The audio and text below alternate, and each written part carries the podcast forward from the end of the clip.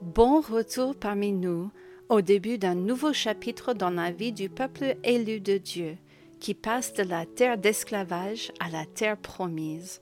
Aujourd'hui, nous verrons Dieu fermer définitivement le livre de leur passé dans une puissante démonstration de gloire et de miséricorde. Allons-y.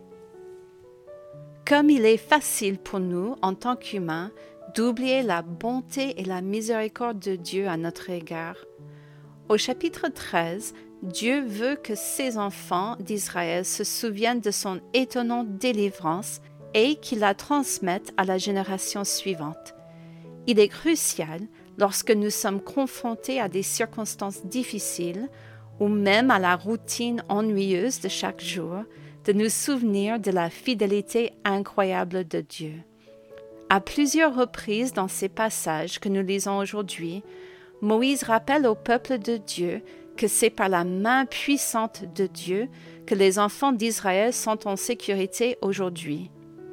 En instituant la fête des pains sans levain au chapitre 13, Dieu s'assure que le peuple se souviendra toujours de cette époque et de l'incroyable salut de Dieu et de sa grâce. Même si Dieu vient d'accomplir une étonnante délivrance pour son peuple, il reste très attentif à sa foi faible et tremblante. Au lieu de les conduire directement à la guerre et à la lutte, ce qui pourrait décourager le peuple, Dieu les conduit vers une épreuve différente. En contournant la route la plus directe à travers le territoire des Philistins, il les conduit à la mer Rouge. Dieu les accompagne par un rappel visible de sa présence, la colonne de nuée et la colonne de feu. Comme Dieu a la bonté de les encourager tous par un guide qu'ils ne peuvent pas manquer. Au chapitre 14, nous voyons que Pharaon s'est réveillé des tragédies de ses dernières rencontres avec Dieu et qu'il décide de poursuivre les Israélites. Bien sûr, cela fait partie du plan de Dieu comme il l'avait déjà révélé à Moïse et aux enfants d'Israël au début du chapitre. Lorsque le peuple de Dieu a vu l'armée approcher et s'est retrouvé piégé entre l'ennemi et la mer Rouge, apparemment infranchissable, il a paniqué. Non seulement le peuple a paniqué, mais il s'est plaint à Moïse au verset 11. N'y avait-il pas des sépulcres en Égypte sans qu'il soit besoin de nous mener mourir au désert? Que nous as-tu fait en nous faisant sortir d'Égypte Comme nous sommes rapides à oublier les voies miraculeuses de Dieu lorsque nous sommes pressés?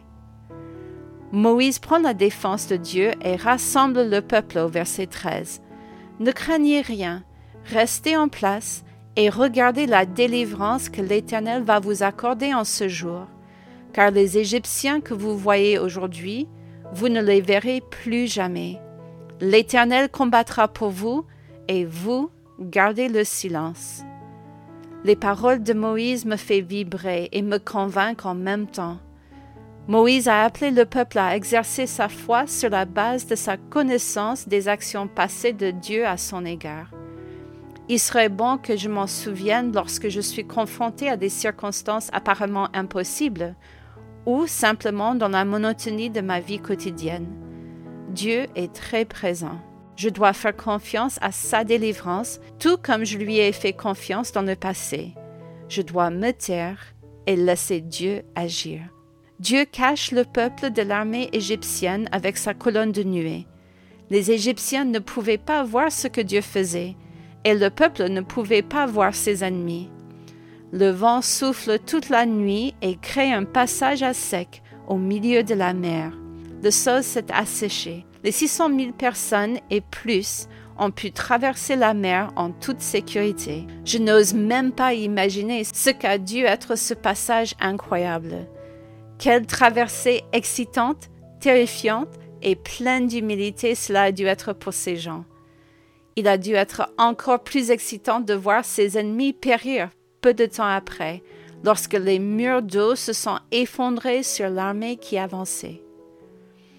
Alors que les Israélites contemplent le corps de leurs ennemis sur le rivage, nous lisons au verset 31, Israël vit la main puissante que l'Éternel avait dirigée contre les Égyptiens.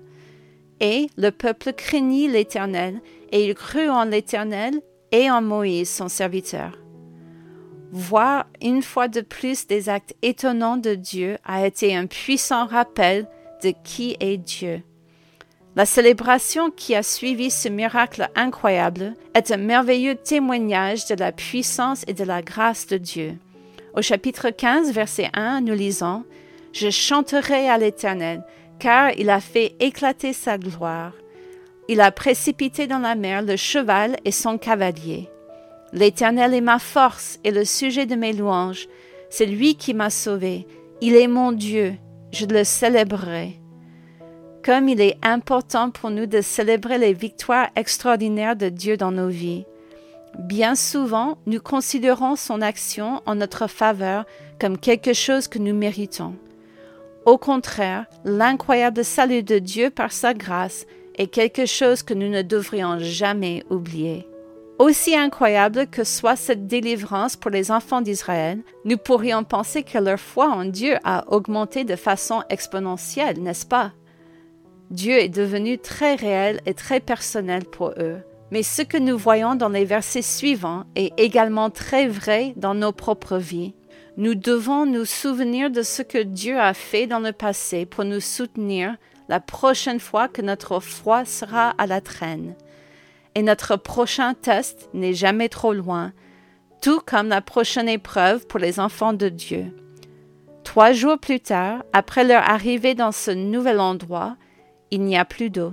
Je peux facilement imaginer la panique et le désespoir qui animent ces gens. Nous pouvons tous supporter d'avoir soif, mais trois jours de soif, c'est affolant. Lorsqu'ils sont arrivés à Mara, je suis sûr que les gens étaient soulagés, mais leur soulagement a été de courte durée.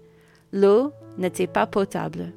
Moïse intercède pour le peuple, la première d'une série de nombreuses occasions où il conduit le peuple. Dieu fournit gracieusement une solution sous la forme d'un morceau de bois qui rendra l'eau potable. Le fait que l'eau devienne potable est un test pour la foi de Moïse. Dieu a répondu en abondance aux besoins du peuple. Dieu établissait ici un modèle pour son peuple. Au fur et à mesure qu'ils apprenaient à lui faire confiance pour leurs besoins, Dieu leur fournissait ce dont ils avaient besoin, étape par étape. Il n'a pas promis qu'ils n'auraient jamais soif, mais qu'il prendrait lui-même soin de leurs besoins au fur et à mesure qu'ils se présentaient. Dieu leur promet à la fin du chapitre 15 car je suis l'Éternel qui te guérit. Dieu est le grand Dieu qui pourvoit. L'écoute de Dieu donne la vie d'une manière que nous ne pouvons pas imaginer nous-mêmes. Apprenons à nous tourner vers lui, non seulement dans nos moments les plus désespérés, mais en tout temps. En terminant cette journée, nous voyons que Dieu a conduit son peuple, pas à pas, d'une terre d'esclavage à ce lieu désertique. Ils n'ont aucune idée de ce qui les attend dans les jours, les semaines, les mois et les années à venir. Mais pour l'instant, ils sont en sécurité, ils ont de l'eau en abondance et ils peuvent se reposer en sachant que Dieu est avec eux. Ouf, quel début passionnant pour notre voyage avec le peuple de Dieu. À la prochaine!